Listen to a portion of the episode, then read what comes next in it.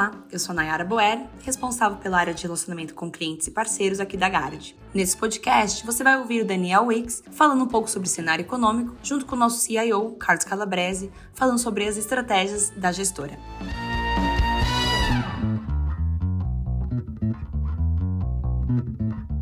Boa tarde a todos. Vamos dar início então ao nosso webinar deste mês. A gente sempre divide o nosso conteúdo aqui em duas partes. O Daniel Wicks comenta um pouco sobre o cenário econômico conosco e no final, Carlos Calabres faz comentários sobre a parte de atribuição de performance e posições. Pessoal, é com vocês. Precisando de algo, o chat vai estar aberto para perguntas que a gente pode respondendo, a gente irá responder ao final do webinar. Fique à vontade, Daniel Calabrese. Obrigado, Nayara. Bom, boa tarde a todos. Começando aqui o nosso call com a parte econômica. Vou começar pela uma ordem diferente, né, que o usual. Geralmente a gente começa com os Estados Unidos, mas o Japão, que é uma tese que a gente vem carregando há algum tempo, né, teve uma mudança mais recente, a gente vai começar por ela. Mas antes disso, assim, como a gente está vendo o mundo lá fora, a gente está vendo, enfim, bancos centrais em momentos bem diferentes, né? Então o Japão é um deles, né, que ainda está começando a, a normalização, né, ainda está numa política monetária extremamente expansionista e a gente tem o Fed e o ECB que estão chegando ao final, né, já num ponto aí restritivo, e aí a gente vê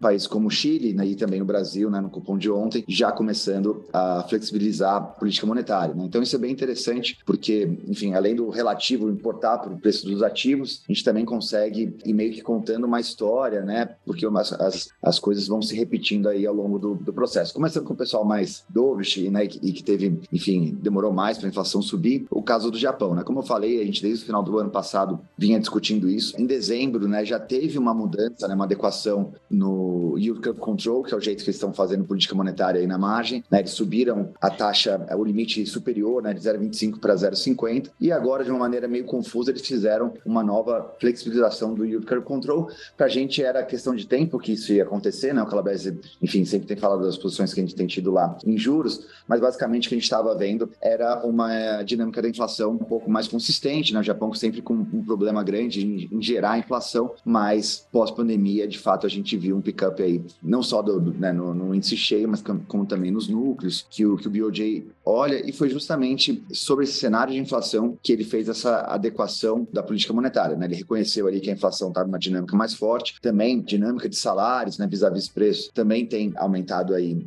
acho que as perspectivas né, inflacionárias e também as expectativas que começaram a subir subir. Né? Então, de maneira geral, o Banco Central japonês pediu mais flexibilidade e aí a forma confusa que eu falo que ele fez foi porque ele manteve esse 0,50 de limite, né? mas ele falou: oh, isso daqui não é um hard limit, né? não é um limite rígido e eu quero flexibilidade aí ao redor dele. E aí ele coloca e fala: não, mas se você tem um limite rígido que é acima de um, não passa. Né? Então, no final, foi uma maneira esquisita, mas flexibilizar e aumentar essa banda aí, né? E ele vem intervindo e então. tal. Mas o ponto é que não só o JGB, né, o bond andou, mas como também os swaps de 10 anos andaram, que é justamente onde a gente tem posição, e o Calabrese comenta isso mais à frente, tá? Mas acho que o ponto é, ele está super atrás da curva, né? Ele ficou bem atrás dos outros bancos centrais de, de desenvolvidos, mas já começou aí a fazer esse, essa normalização, que para a gente vai ser super gradual, mas vai ocorrer, né? E olhando aí, você tem até um espaço para continuar né, subindo aí essas taxas de juros dentro do, do seu limite mais rígido que ele impôs, tá? Indo para Estados Unidos, né? E aí, Estados Unidos e Europa, a gente está mais ou menos com a mesma cabeça de final de ciclo,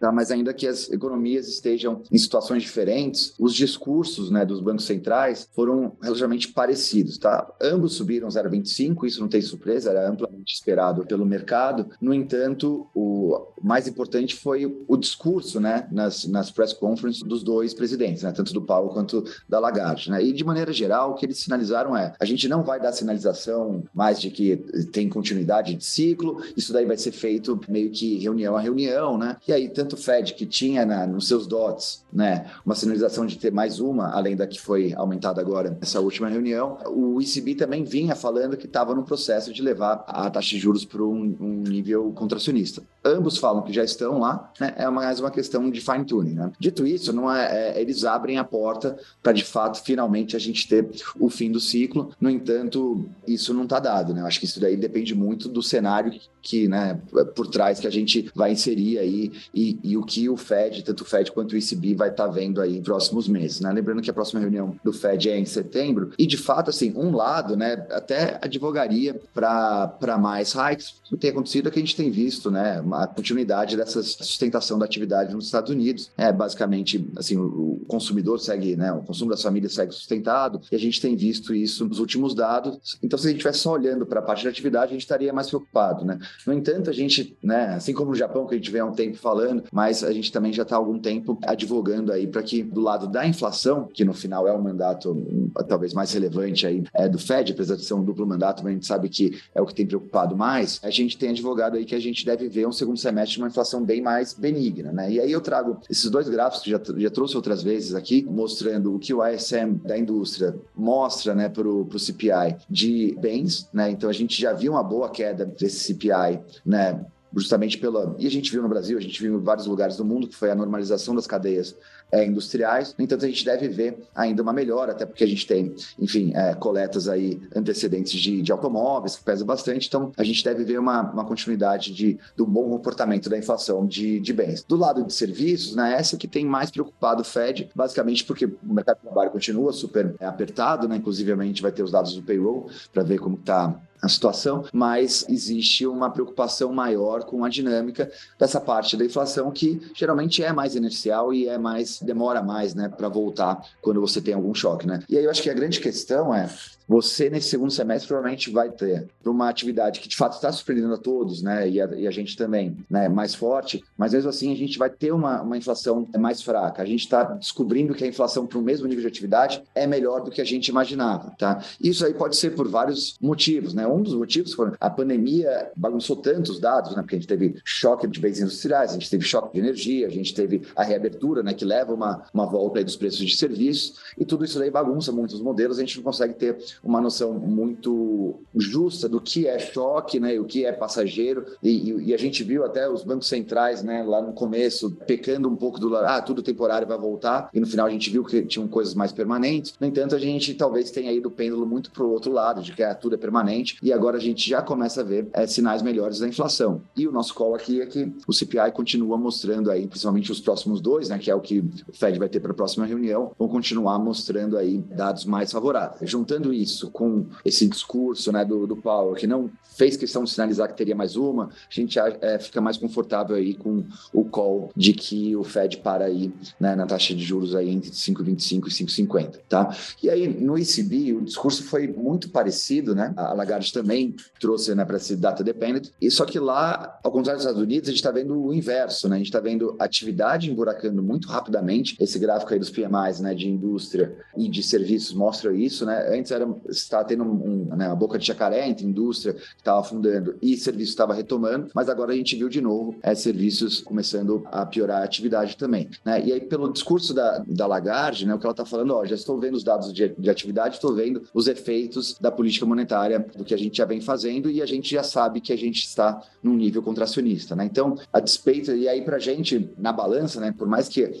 a inflação ainda, né, como mostra o gráfico da direita, é, incomode o Banco Central, colocando em vista o que está acontecendo no resto do mundo, que a gente vê que em algum momento a, a inflação começa a cair, você já está num ponto restritivo e a atividade está afundando muito rápido, fica mais fácil de você é, esperar e olhar. Obviamente, eu acho que se eles pararem mesmo, param com o discurso de que podem voltar a subir. No entanto, imagino que os bancos centrais desenvolvidos, e aí tem o, o Banco da Inglaterra hoje também, que teve uma mensagem né, um pouco mais dove se os dados corroborarem, que é você fazer a política monetária através do high for longer, né? Então, assim, eu vou manter a taxa de juros nessa, nesse nível contracionista por um tempo ainda prolonga, mais prolongado, né? E aí, dessa maneira, eu vou assegurar a convergência da inflação. Né? Então, é meio que você pegasse a integral da restrição monetária e isso daí fosse o novo instrumento. Então, a gente acredita que né, esses bancos centrais estão partindo para esse lado. Obviamente que a gente sempre tem que estar certo na parte, no cenário econômico que vai perfazer aí esse, esse fim, né, do grande ciclo de, de aperto monetário que a gente viu no, no mundo desenvolvido. De certa maneira, a gente viu isso no mundo emergente, né? Que, enfim, não trago nada aqui específico de Chile, mas basicamente eles pararam já há algum tempo e estão vendo a inflação melhorando. O Brasil é a mesma coisa, a gente vai discutir um pouco de Copom,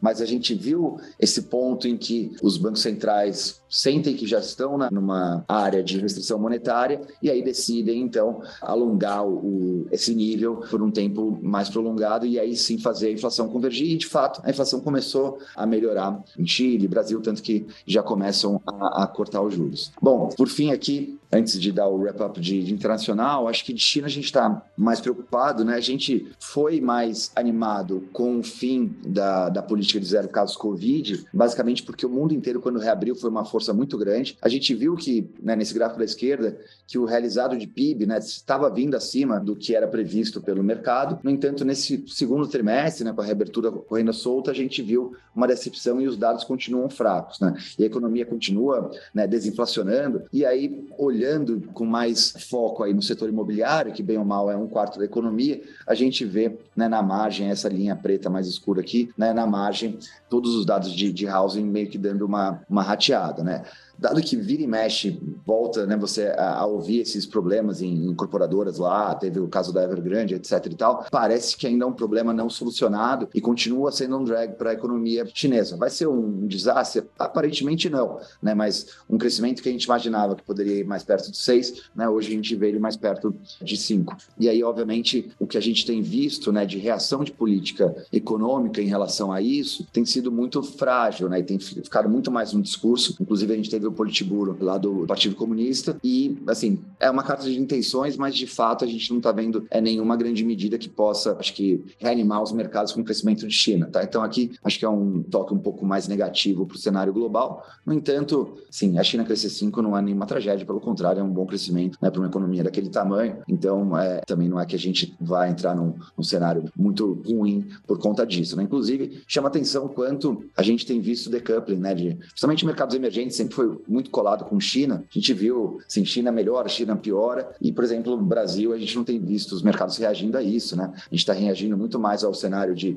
bull market, de S&P subindo, etc e tal, né? Que pode ser questionado agora. Mas, no entanto, China tem ficado meio né, de lado aí com relação ao price action do, dos mercados. E aí, só então, pensando um pouco do que significa esses, esses diversos momentos de política monetária, primeiro é um, os ativos, né? Vão, ainda mais os ativos relativos, né? Vão performar levando em conta né, essa posição relativa de política monetária, como principalmente as moedas, né? E também eu acho que mais importante que isso é imaginar se o que está acontecendo com o emergente, como eu já falei, pode ser replicado para desenvolvido. E a gente acha que sim, né? A gente traz aqui nesse gráfico da esquerda o que foi a inflação no, no mundo emergente, essa linha azul, né? Que subiu mais rápido. Essa linha achurada aqui, sombreada cinza, ela nada mais é do que a diferença de, da inflação de emergentes. Aqui Latam, tá? A gente está usando como proxy para emergentes vis-à-vis a de desenvolvidos de países selecionados. Né? Então, esse negócio rodava perto de dois, né? ela sobe quando a gente começa a, a, a pandemia aqui, né? a emergente começa a subir a inflação mais rápido e agora a gente começa a cair a inflação mais rápido e mais cedo, né? tanto que o diferencial está praticamente zerado aqui. No entanto, não é de se imaginar que isso vai continuar, imaginar que você vai ter algum tipo de normalização e essa é uma aposta que a gente tem também ao longo do tempo, né, do que está acontecendo na melhora da inflação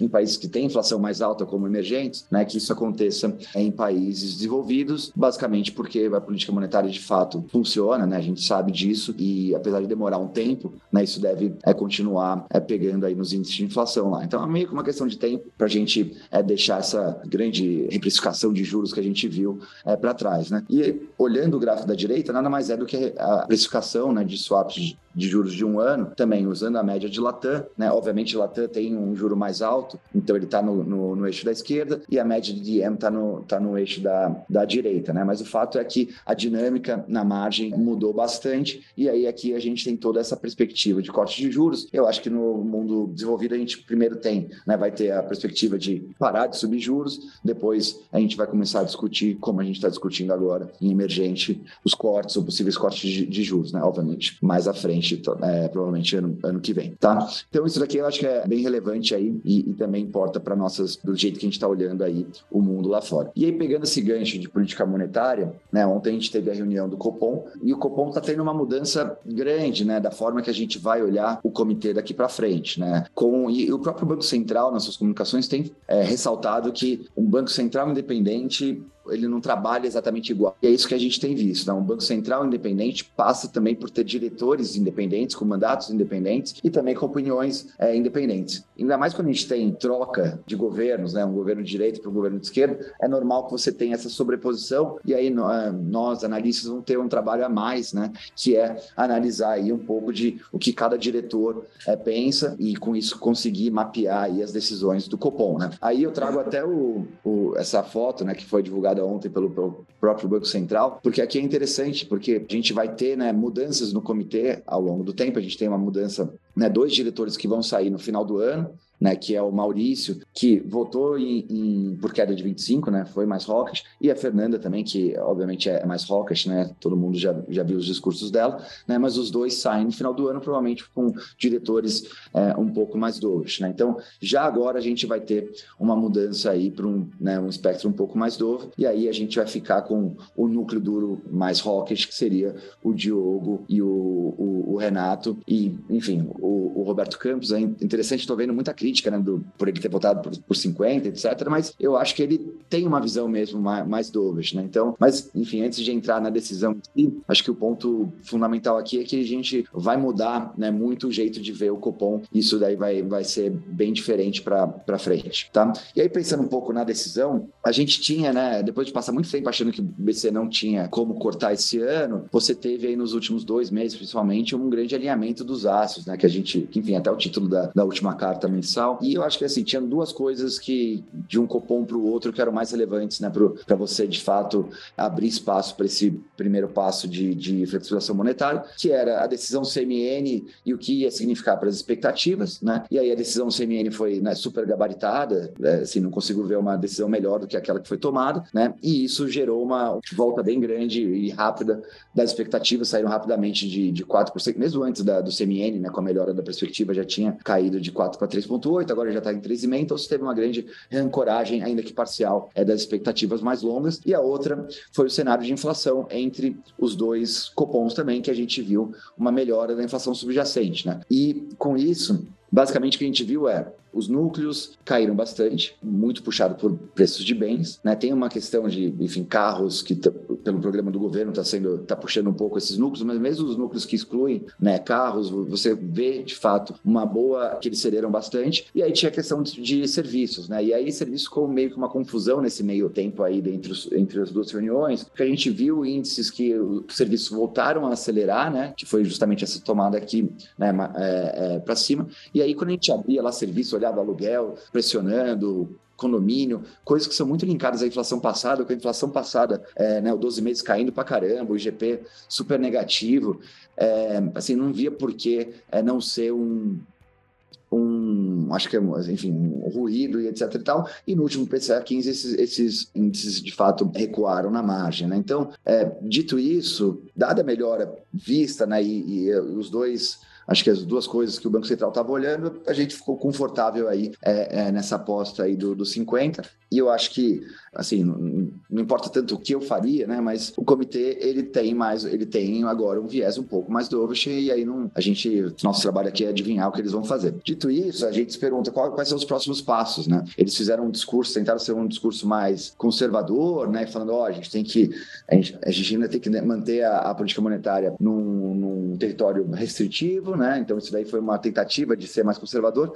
No entanto, se você pensar, né, até pelo próprio Banco Central que divulgou que o juro neutro para ele é 4,5, né, juro neutro real é 4,5, colocando mais uma expectativa longa que está em 3,5, está chegando num, num, juro nominal neutro de 8%. Então, assim, dado que a gente está em 13,25 agora, né, se tem muito espaço, eu não acho que isso aí seria um limitante para alguma possível aceleração do passo de, de cortes. Tá? Lembrando que o nosso call já há algum tempo são duas de 50 50, né? Agora mais uma de 50 e duas de 75 para o final do ano. No entanto, eles foram bem explícitos em falar que foi unânime, né, dentro do comitê, que eles gostariam de manter esse ritmo de 50 para as próximas reuniões em, né, no, no plural, meio que tentando fazer um forward guidance para o mercado não animar muito. No entanto, né, a gente fica com uma simetria toda para acelerar. E aí, de novo, quando a gente vem traz nosso cenário de inflação, né, e eu olho essas, esse vermelho pontilhado aqui, ainda vejo, principalmente na parte de serviço, a gente está com, com essa cabeça de se continua vendo serviço cedendo. Né? Então, é, da mesma forma que eles sinalizaram parcimônia, né, e no final foram para um nível não tão parcimonioso de 50 de corte, né, a gente acredita que esse cenário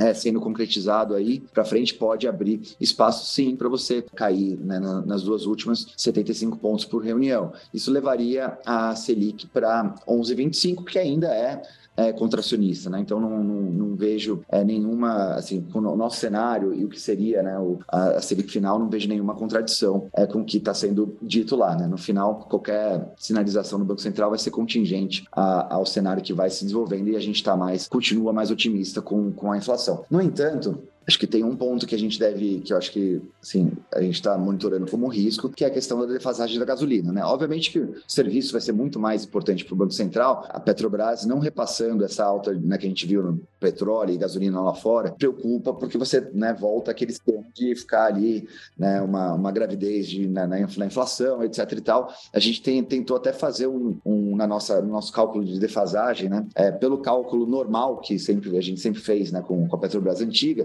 você estaria quase a 30% de defasagem. No entanto, fazendo lá o desconto da diferença entre que é né, o preço de exportação e importação, tentando fazer um pouco dessa, desse, desse é, jogo aí para ver o que, que seria esse, a, vamos abrasileirar né, o preço da, da, gasolina, mas sem perder a referência do que está acontecendo, você também precisaria pelo menos passar aqui 10% de, de gasolina. Né? Então, para a gente, isso aqui é um risco né, de você ter um, enfim, tá represado uma inflação aí que pode talvez atrapalhar um pouco esse, esse game do, do Copom, mas a princípio a gente acha que esse gráfico da esquerda vai ser mais é, preponderante aí e mantém o cenário base dessa aceleração nas duas últimas reuniões, tá? E aí, só por fim, para terminar o Copom, eu sou bem animado com a velocidade da, da queda, do, do passo de, de, redução da taxa de juros, no entanto, quando eu olho a Selic final, eu não consigo é, ficar muito otimista, né? Assim, a gente trabalha com 9% é, de Selic final, pode ser 8,5%, mas assim, a Selic testar níveis muito mais baixos do que isso, à luz de hoje, eu não consigo ver, tá? Basicamente por dois motivos, né? Eu acho que um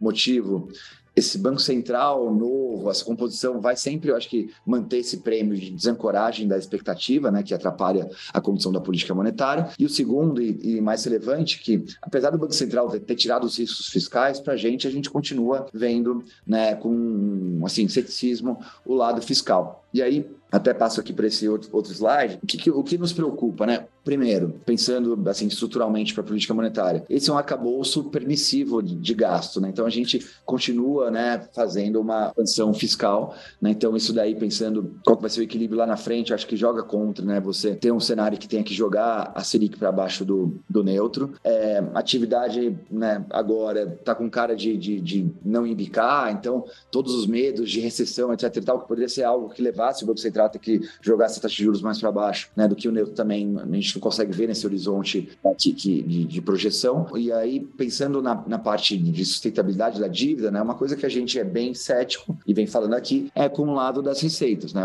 O governo anunciou várias medidas, né, e com números assim bem bem inflados. Quando a gente olha um pouco da, da expectativa do que é o mercado e, e, colocando também um pouco da nossa visão, né, os 160 bi que eles anunciaram cai para mais perto de 70 e ainda assim 70 tem muita coisa que a gente não sabe se vai ser aprovado, se não vai, né? Então, a gente fez até esse quadrinho que a gente vai é, acompanhando aí. Outra coisa, então assim, além da, das medidas que foram anunciadas para a gente não terem todo o efeito que, o, que a Fazenda está falando, a gente também tem dúvidas sobre né, aprovação de estudo, né? E também é, tem a segunda questão, que eu trouxe isso aqui no call passado, que eu acho que, assim, é, não vejo muita gente comentando, mas o superávit do ano passado foi basicamente porque o preço de commodities foi super favorável ao Brasil, né? É, se você pegar o quanto que a Petrobras paga de é, recursos para o governo, é assim, a magnitude de 250 bi. Foi 250 bi ano passado, alguma coisa nessa magnitude. Né? Com os preços de commodities onde estão agora, preços de petróleo, que mesmo com essa alta na margem, então 20% abaixo né, em reais do que foi a média do ano passado, né? então você vai ter também um,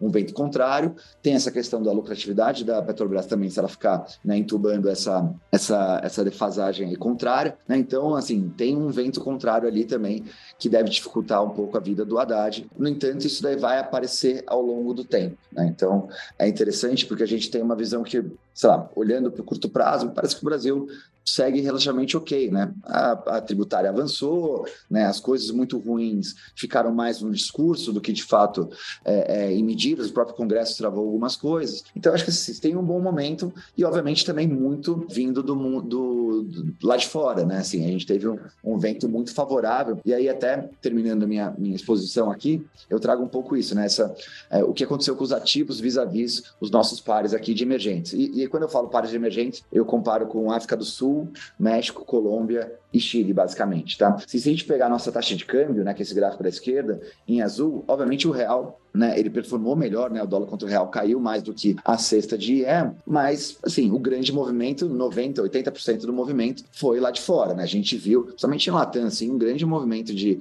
né, é, dos gringos comprando a moeda e basicamente era um case, assim, ah, a América Latina tá fora da confusão geopolítica, tem juro alto, produtor de commodity, então é, é uma compra, né? Então, assim, grande parte do Brasil foi na esteira disso, né? Obviamente que você vê que a, o descolamento aqui vem quando começa né, a, a, se explicitar o, o arcabouço fiscal, que apesar da gente ter várias críticas ao arcabouço fiscal, ele é muito melhor do que foi sinalizado pelo Lula em novembro, quando falava que né, nada era gasto, era investimento, parecia que não ia ter uma regra de gasto, pelo menos você elimina aí cenários mais de cauda e de descontrole total de, de gasto, né? E aí quando a gente olha a Bolsa, também é a mesma coisa, né? A gente, é, no final, a gente teve, enfim, uma queda maior do que o resto, mas aí agora um rally mais recentemente, mas a gente voltou para o mesmo é, ponto que os, que os, que os nossos pares, né? E, inclusive, se a gente colocar a Bolsa Americana aí, então, ela andou mais, né? Quase 18%, talvez 17% agora com, com a queda recente. Mas o fato é que você teve um cenário muito favorável que também é, ajudou o Brasil nessa. Ah, o único lugar que, assim, o mercado que de fato a gente teve uma performance muito, né? Uma alta performance foi na precificação da, da política monetária, né? Que de fato a gente tem a taxa de juros mais alta e botou bastante, gente só perdeu para o Chile, né? O Chile, dentre esses pares, né? Ele, ele de fato tem mais corte na curva, né? E caiu, enfim, inclusive caiu 100 pontos né, na última reunião, mas o fato é que em relação ao resto, ou à média, né, o Brasil performou melhor, e aí justamente é até onde a gente sempre concentrou risco é, é, de renda fixa aqui, justamente mirando essa parte de política monetária. E aí, só para terminar, acho que a questão que fica é, é daqui para frente, né, um, se o mundo continua é, conspirando a favor de Latam, a gente está vendo um estresse mais recente aí, né, com as taxas de juros lá fora inclinando bastante, assim, caindo. Então, assim, se isso daí mudar, eu acho que muda um pouco a cara para emergente para Brasil, né? No entanto, é, tem uma segunda questão é, agora que o carry, né, que era um dos grandes né, atrativos aí para os investidores internacionais, né, conforme ele vai caindo, se isso daí vai impactar a moeda, né? Então, a gente viu isso acontecendo é, no, no Chile, quando ele cortou 100, né? Hoje o Brasil está indo meio junto com todo mundo, né? Até ele está bem quando a gente compara com, alguma, com algum outros países, mas o fato é que se a gente está colocando que no nosso cenário futuro a gente vai ter decepções fiscais ao longo do tempo e também a proteção do carry alto vai ser menor, né? Até porque a gente tem um ciclo de corte de juros mais é, agressivo, né? Isso daí pode e, né, e deve influenciar o comportamento dos mercados dos ativos aqui no Brasil, tá? Bom, mas da minha parte é isso. Eu fico à disposição no final e passo para o Calabrese aqui seguir o nosso call, tá? Obrigado. Obrigado, Daniel. Boa tarde a todos. Bom, mês passado é, foi um mês em grandes temas, é um mês com, com apetite a risco, né, onde as bolsas performaram bem, ou as moedas performaram bem contra o, o dólar e, e, as taxas de juro inclinaram. Né? Você teve aí um movimento generalizado de, de steepening, de inclinação das curvas de juros em, em todos os lugares, inclusive no Brasil. Né? Acho que isso é sempre muito em função você estar tá chegando aí no término dos, dos ciclos de de, aperto, né? E isso acontece no momento em que as curvas vinham muito desinclinadas. Então, acho que daqui para frente, inclusive, esse vai ser, acho que o tema de maior discussão no mercado, o nível e a, e a velocidade com que essas curvas vão se inclinar. Né?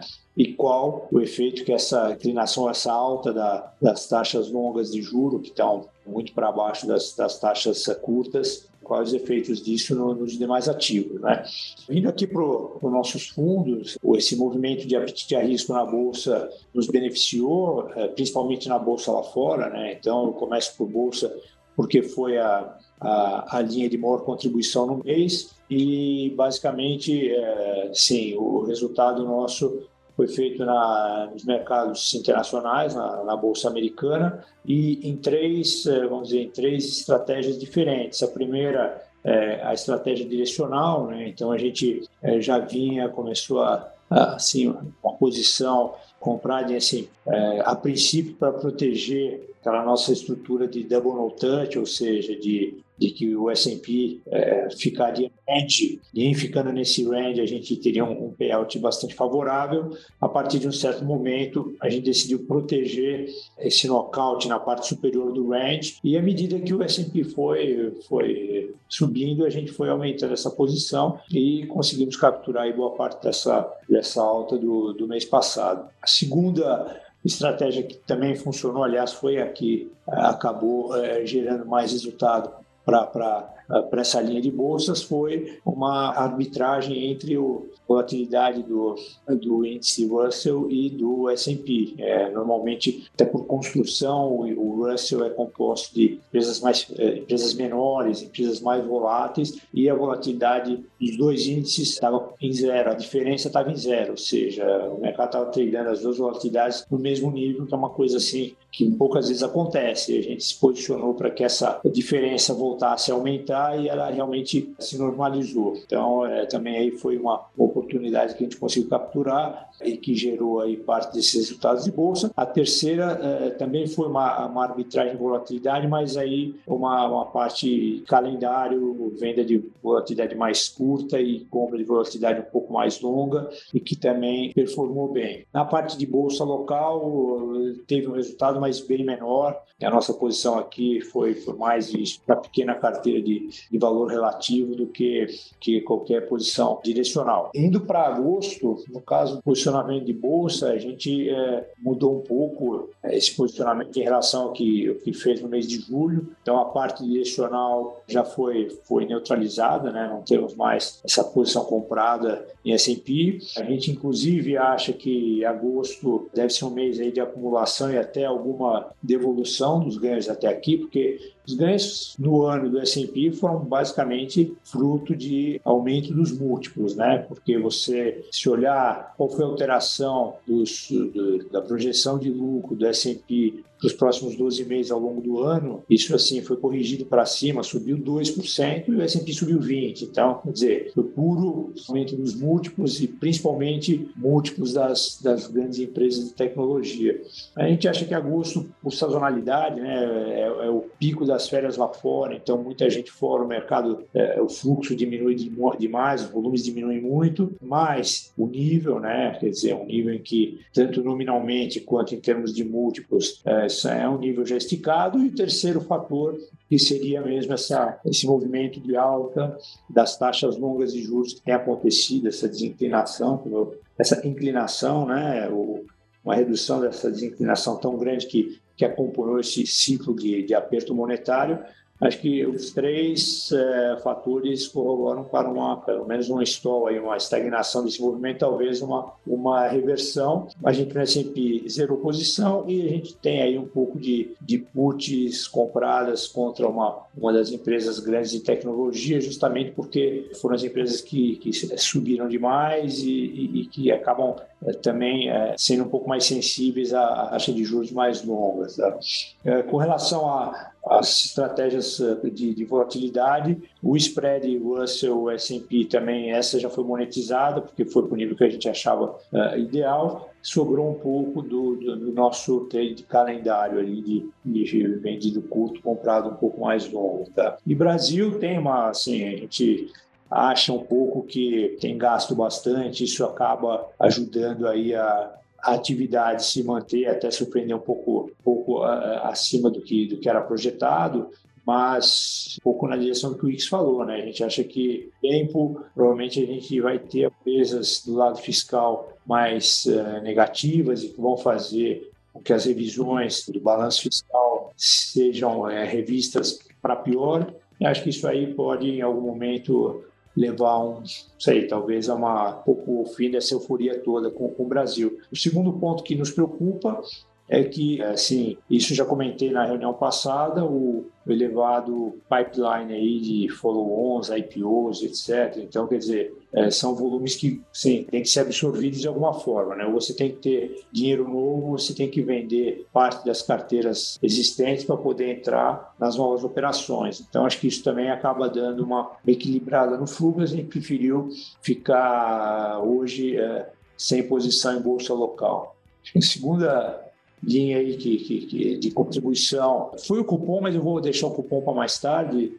Comentar aí os juros lá fora, que assim, basicamente foi a, a nossa posição de, de, juros no Japão. Né? Acho que o Wix falou bastante já sobre isso, mas acho interessante porque realmente está é, tá sendo uma coisa muito atabalhoada. É, uma reunião que o mercado já tinha se conformado que nada ia acontecer, tanto é que a taxa de 10 anos do, do bonde japonês estava tradando em torno de 42, né? A, o teto era, era, era assim, a banda anterior era 50. Aí um dia antes da reunião vazou numa, numa agência de notícias é, importante no Japão, no Nikkei, que eles alterariam o, o controle da curva. Na reunião eles realmente é, alteraram o controle, mas dessa maneira também confusa, quer dizer, ah, o que era um limite rígido passa a ser um limite indicativo e o limite rígido, onde eles vão intervir infinito, deixa de ser meio por cento, passa para ser 1%. E no dia seguinte a curva começou a corrigir, mas nem corrigiu tanto, né? Com uma mudança dessa, ele subiu 50 pontos, a curva subiu 12 pontos, no outro dia subiu mais 4 e ele já interveio. Interveio, obviamente, a hora que ele que ele é, entrou segurando a curva, a moeda desvalorizou, aí ele começou a reclamar, poxa, essa moeda está muito volátil, estamos prestando atenção. Então, é o Banco Central que assim, também não, não sabe direito o que quer, quer controlar a taxa de juros, mas reclama quando a válvula de escape é o câmbio. Está preocupado com a inflação alta, mas tem medo que a inflação caia. É um banco central assim bem diferente do, do que os outros estão fazendo, mas a gente assim continua principalmente nesse ambiente até de, de, de, que as taxas longas têm subido, né, a menos que ele queira ver essa moeda 150 ou, ou acima, o ien, né, ele vai ter que ir, ir flexibilizando aos poucos. A gente acha que ainda tem algum dinheiro para ser feito na posição e a posição segue, segue no, no, nos nossos livros. Nas demais posições, a gente perdeu algum dinheiro na parte de, de aplicado americano, já mudou, além de ter reduzido esse aplicado, a gente passou tudo para para a estrutura de opções, né? ou seja, se ele continuar subindo, contra a nossa expectativa, né? A gente acha que a gente está na, na, parte média, está nos cinco anos, é, que cinco anos tinha que já começar a, a, devolver um pouco da alta, mas se não devolver, a posição vai diminuir por, por questão da, da opcionalidade. Nova Zelândia, praticamente a gente encerrou, acabou desistindo um pouco desse trade,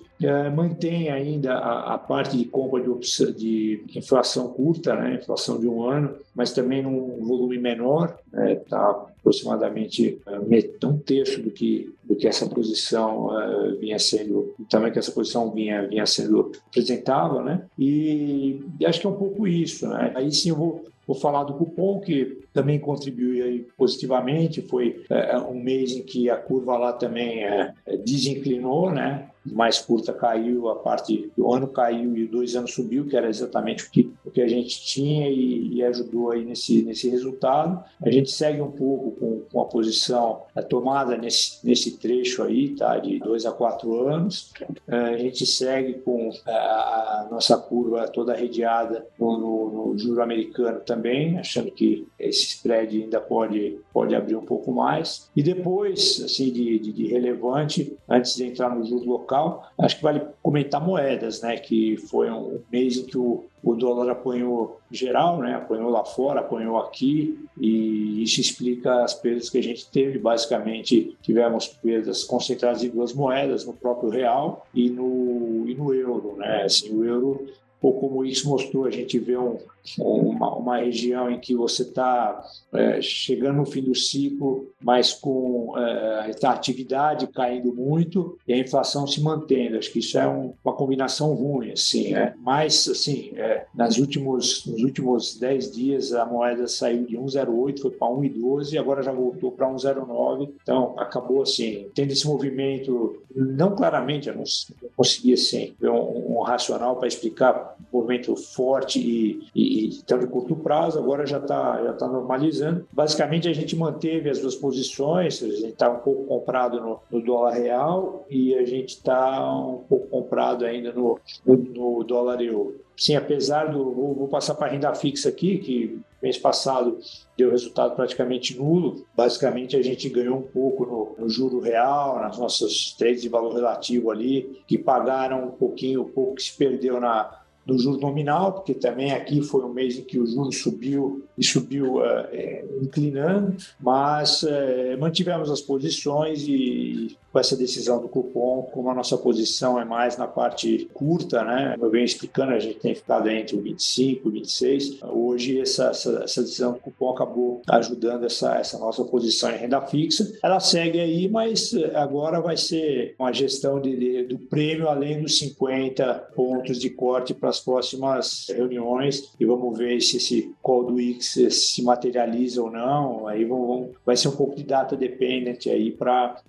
o Banco Central, por enquanto, vem dizendo que não. Essa vai ser a próxima, o próximo desafio aí nessa parte de, de juros local. Na parte de juros reais, a gente tem também ali uma, uma posição. Basicamente, temos duas estratégias. Uma, uma posição aplicada uh, no meio da curva, né? E, e, a, segunda é uma posição relativa em que a gente está vendido nos vendido na B30 e comprado em, em outros vencimentos eh, mais curtos e mais longos, mas com basicamente um risco direcional zero, é simplesmente aí um trade de eh, posicionamento técnico de mercado, leilões e pouco disso que a gente gosta de fazer, eh, que inclusive ajudou no, no mês passado a pagar a conta do, do pré. Acho que é isso, assim, commodities, não temos praticamente nada. Acho que é isso, acho que vou, vou, o resumo da, da situação é essa, quer dizer, Japão, aplicado aqui no Brasil, comprado um pouco de dólar real, bolsa já com algumas, algumas posições de proteção lá fora, um pouquinho de dólar euro, acho que isso é o, e as, as posições de, de cupom cambial ali, né, nossas, nosso tomar o nosso valor relativo também. Tá bom? Eu vou parar por aqui e aí, se, se tiverem perguntas, a gente fica à disposição. Obrigada, Daniel e Calabrese. A gente tem três perguntas aqui, eu vou compartilhar com vocês. A primeira delas seria: gostaria de saber a visão de vocês sobre o motivo do mercado de trabalho continuar tão pressionado, mesmo com as altas de juros. É, não sei se é aqui ou lá fora, mas lá fora, né, nos Estados Unidos, que basicamente porque a, a atividade está forte, né? Então, pô, por que, que a atividade está forte, dado que né, está subindo juros, mas é que a gente teve também um grande estímulo fiscal, né? Está tendo, né? E isso daí, eu acho que sustentou a, a economia. Outra coisa que a gente olha muito, né? O número de vagas gerado, né? As pessoas estão, mas o número de horas trabalhadas por trabalhador diminuiu também, né? Então, é, isso daí também dá um, uma sensação aí de de mercado de trabalho mais forte. Mas eu diria que basicamente é por ter uma atividade é, é, mais forte. Enquanto você tem um, uma política monetária acelera, é, freando, você teve uma política fiscal que veio né, acelerando bastante. E aqui no Brasil é a mesma coisa, né? Outra coisa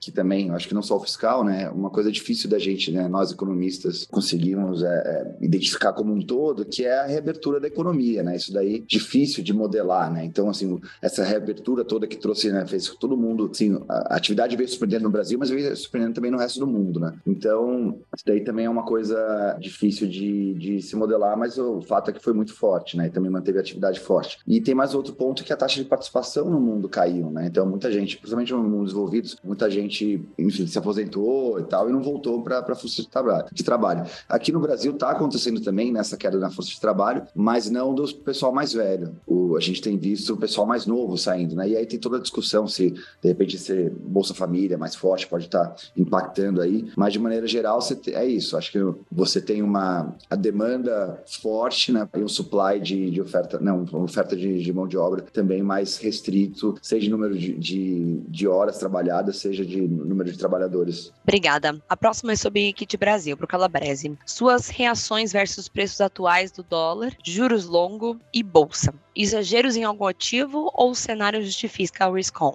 Eu acho que, assim, um pouco só relembrando que o que o Daniel mostrou, a gente tem assim uma influência muito grande nos mercados uh, externos, né? Então a gente viu que até agora no ano o único mercado que aqui meio que é, descolou do, dos, dos, mercados lá fora foi, foi, foi o mercado de juros, né? O câmbio e a bolsa, assim, com timing um pouco né, alguma defasagem no caso da bolsa, mas basicamente estão alinhados os dois mercados com o que acontece lá fora. Tem uma certa dificuldade em entender por que, que o dólar se enfraqueceu tanto mês passado, né? Assim, tanto é que né, perdemos dinheiro na, na parte de moedas com isso. Eu acho que é, é, o dólar, sim, os Estados Unidos com uma taxa acima de 5%. Então, aquela história de não ter mais, deles no alternativo, tal do TINA, não, é, não se aplica mais. Você tem alternativa, né? Assim, aplicar em papéis americanos, os investment grade ou bons high yields com benchmark em 5%, né, um spread em cima desse 5%, né, me parece aí uma, uma alternativa razoável.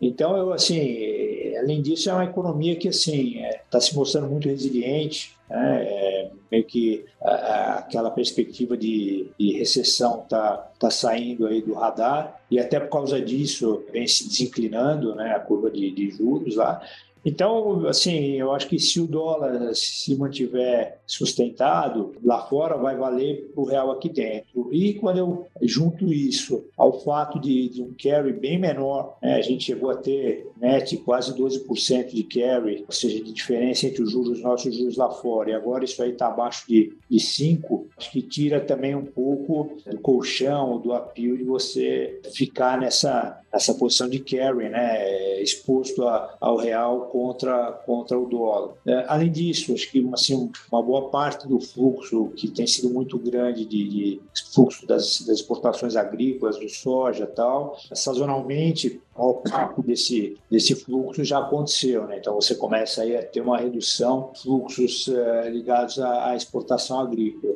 Por outro lado, não sei, quer dizer, o mercado lá fora está com super bom humor para Brasil, então, se continuar entrando dinheiro, eh, seja para para investimento em projetos, concessões, infraestrutura, eh, transição energética, etc., ou seja, para portfólio, é, isso pode talvez contrabalançar, mas, assim, eu acho que 4,90 não é um valor uh, absurdo para o dólar uh, e por isso a gente tem uma posição hoje comprada em dólar que é pequena, justamente porque assim está dando trabalho, né? Se a gente olhar aí, é, sido nossa pior linha no ano e a razão principalmente é essa, é o o, dólar real aí, que é, não parou de se desvalorizar, a gente estava pessimista no começo, Estamos menos pessimistas agora, né, porém é, não convencidos de que, de que o fiscal, esses números é, que o governo precisa para fechar as contas, é, vão ser obtidos tão facilmente como espera o ministro. Então, eu acho que tem aqui um, um ponto de,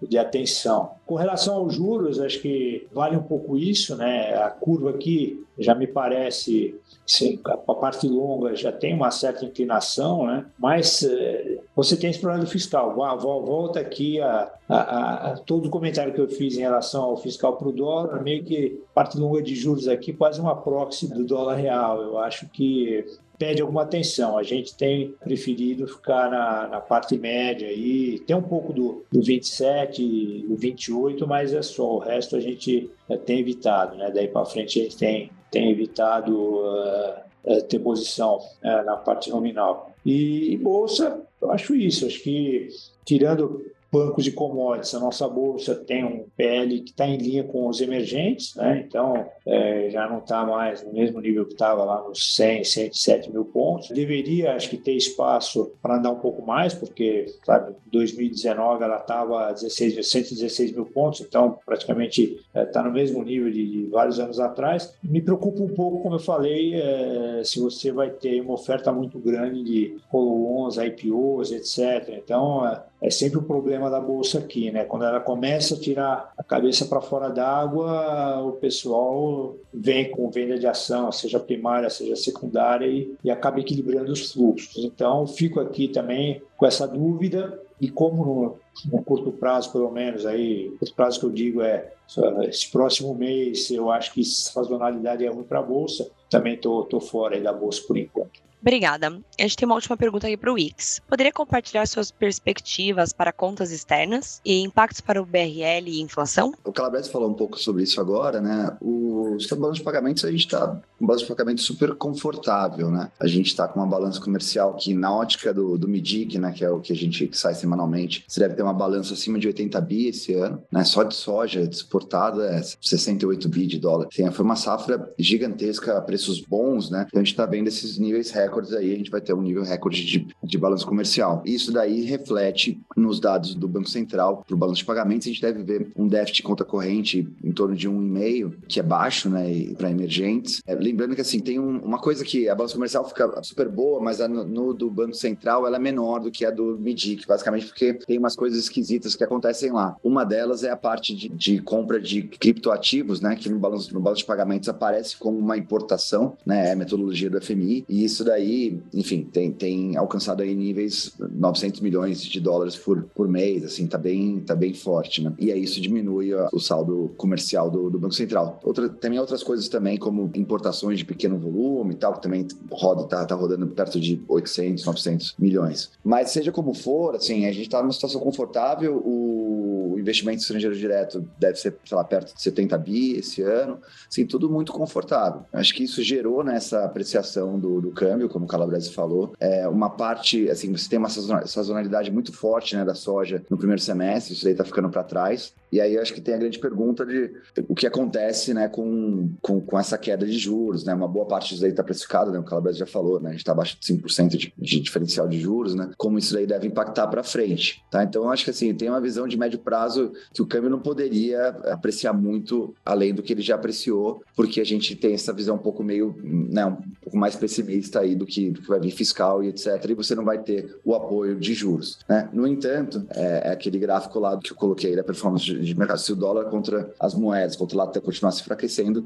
eu acho que não tem por que o real não se fortalecer né, frente ao dólar. Tá? Então, acho que tem uma, uma. Acho que só pelos fatores idiosincráticos aqui do Brasil, a gente tenderia a ter uma visão aí de, de uma desvalorização é, do real ao longo do tempo. Obrigada, Daniel. Nós não temos mais perguntas hoje. Agradeço a participação de todos os participantes aqui conosco no webinar. O conteúdo vai ficar gravado no nosso YouTube. Todos os nossos fundos também estão abertos para aplicação. Se vocês tiverem alguma dúvida, quiserem marcar uma reunião conosco ou precisarem de alguma informação, estamos à disposição. Vocês podem nos contatar. Obrigada por hoje e até a próxima. Obrigado.